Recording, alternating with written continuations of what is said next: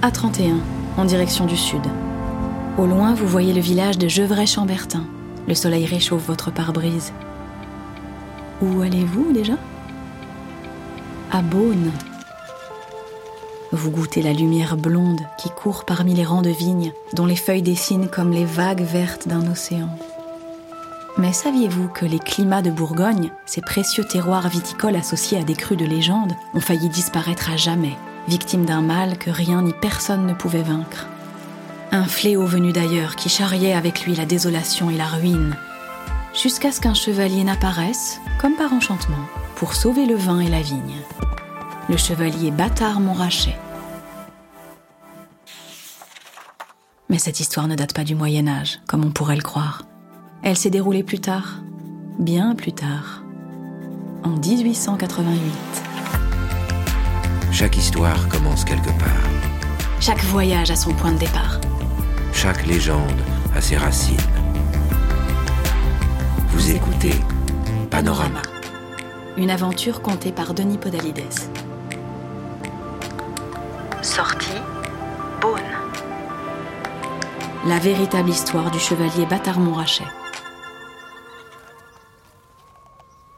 Mon père est un homme honnête. Voilà ce que se répétait Hortense, alors que les gendarmes emmenaient cet homme, en emportant également des caisses de bouteilles en guise de pièces à conviction. On accusait son père d'avoir fabriqué du vin frelaté, du vin d'eau, comme on disait, trafiqué avec du sucre et de l'avoir vendu pour du Bourgogne. D'autres le faisaient aussi mais c'était lui qu'on arrêtait. Lui, le modeste vigneron qui ne possédait que quelques arpents. Lui qui avait passé toute sa vie à travailler dur pour posséder une parcelle. Leur parcelle. Hortense le regardait descendre parmi les vignes, encadré par la marée chaussée. Il avançait, voûté, à l'image de leur cèpe dévasté, dévoré par le phylloxéra.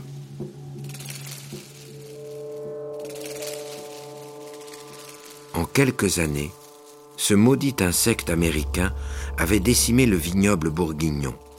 Et, en 1885, sur la côte de Beaune, la vigne avait presque entièrement été détruite. Pourtant, on avait combattu. Le père d'Hortense avait ainsi essayé les remèdes les plus fantasques. Purin, pétrole, électricité et même arsenic. Ces traitements coûtaient cher tout leur argent y passa, en vain.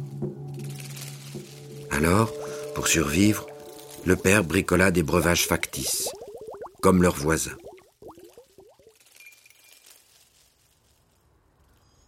Mais on n'inquiéta pas les grands propriétaires, ni les gros négociants qui possédaient les plus vastes domaines et régnaient sur les clos viticoles caractéristiques que l'on appelle les climats de Bourgogne.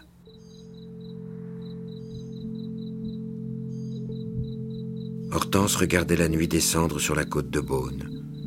Elle aurait pu maudire les puissants, ou son père, ou cette terre, et partir pour toujours travailler à la ville, à Dijon ou Paris, ou encore à la mine, comme tant d'autres victimes du phylloxéra. Mue par le désespoir, elle aurait même pu se tuer. Elle n'aurait pas été la première. Mais Hortense était différente. Elle le savait. Depuis l'enfance, on le lui avait suffisamment répété. Une femme dans les vignes, vous imaginez? Il y avait bien ça et là quelques vigneronnes, mais elles étaient rares et mal payées. Surtout, en matière de culture, on ne les écoutait pas. La tradition viticole remontait aux gallo-romains et aux moines, disait-on ici, et il n'y avait pas la moindre héroïne dans ces récits-là. Alors Hortense avait toujours fait les choses à sa manière. Et elle n'avait pas attendu l'arrestation de son père pour s'y atteler. Quand elle avait entendu parler de plants de vigne américains résistants aux parasites et de greffes, elle s'était renseignée. Et pendant que les autres ne juraient que par la défense des plants français et les arrosaient de sulfure de carbone jusqu'à empoisonner la terre, Hortense apprenait le greffage et se procurait secrètement ces fameux plans venus d'outre-Atlantique.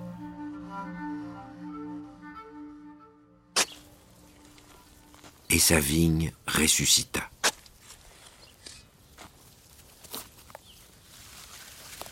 Mais un vin vendu par une femme, ça ne passait pas. Personne n'en voudrait. Il fallait à Hortense une figure à mettre en avant qui la ferait oublier, elle.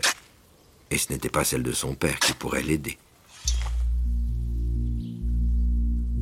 C'est alors qu'Hortense se fit chevalière.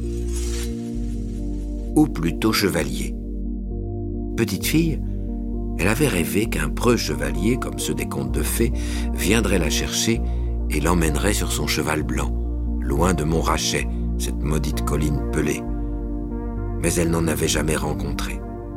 Pire, le seul homme dont elle était tombée amoureuse, un jeune négociant venu de Lorraine, l'avait abandonnée, sans un mot, alors qu'il avait promis de l'épouser. Mais elle avait gardé quand même de la tendresse pour ses romans de chevalerie pleins d'amour et de nobles sentiments. Alors, chaque jour, elle butait les pieds de vigne, tirait les bois et palissait les sarments pour tirer le meilleur de sa vigne. Elle imaginait une histoire qui rendrait justice à la sienne et redorerait le blason terni de son vignoble. C'est ainsi qu'Hortense forgea la légende du chevalier bâtard Montrachet. Une légende entièrement imaginaire, mais dont chaque élément s'enracinait dans la réalité de ce terroir et de sa propre vie. Comme un écho à la guerre que le vignoble menait contre le phylloxéra, Hortense plaça d'abord sa légende au temps des croisades. Le mont Rachet était un monticule ingrat. Elle y planta un château et le seigneur des lieux, elle en fit un duc, vengeant ainsi la mémoire de son pauvre père. Ainsi donc, le duc de Montrachet avait envoyé son unique fils guerroyer en Terre Sainte. Pour le fils, elle s'inspira de son premier amour, ce beau garçon qui l'avait séduite avant de l'abandonner. Ainsi, dans sa légende, le fils du duc courtisait une jante damoiselle juste avant de partir pour l'Orient. Une jouvencelle qui se retrouvait bientôt enceinte, chose dont le chevalier ne saurait rien, car il mourrait bientôt du côté de Jérusalem. Bon débarras. L'annonce de son trépas, le duc son père désignait alors l'enfant illégitime qui était né sur ses terres comme son digne héritier, en le faisant acclamer au cri de Bienvenue au bâtard Montrachet.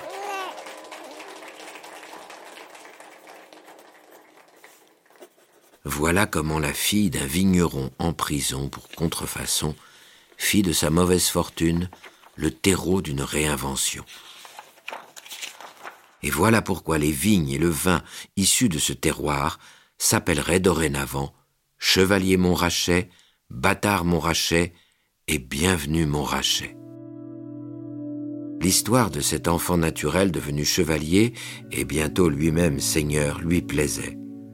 Hortense se reconnaissait dans ce personnage hybride et inattendu, comme une femme dans les vignes ou une bouture de chardonnay greffée sur un plan américain. Mais pour la faire adopter autour d'elle, Hortense ne dit à personne qu'elle en était l'auteur. Elle prétendit avoir lu cette légende dans un grimoire déniché aux archives départementales de la Côte d'Or. Et son récit courut soudain la campagne, chacun le répétant et y adjoignant parfois des épisodes extravagants, notamment des histoires de moines cisterciens un peu magiciens qui goûtaient la terre pour prédire la saveur du vin. Et en 1919, la fameuse loi des appellations d'origine acheva d'ennoblir et de graver dans le marbre les légendes nées de la fertile imagination de quelques prevignerons.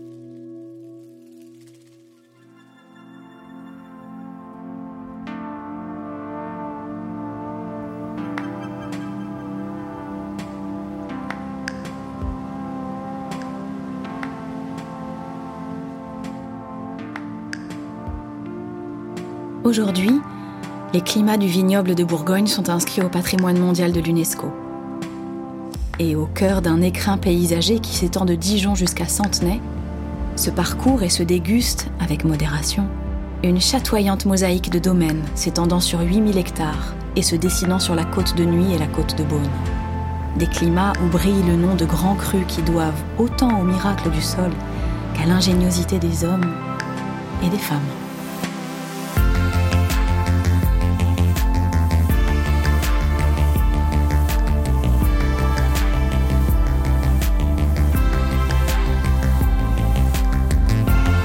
Éperdues, Chevaliers illustres, créatures fantastiques, leurs vies légendaires ont marqué les paysages que vous traversez. et laissé leur empreinte dans le cœur des hommes et des femmes qui s'y sont aventurés.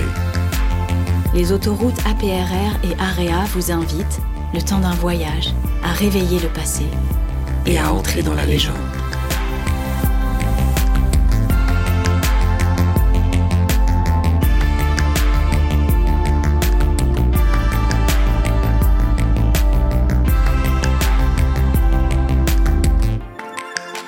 Vous avez écouté Panorama, avec les voix de Denis Podalides de la Comédie Française et Juliette Roudet. Texte Aram Kebabjian.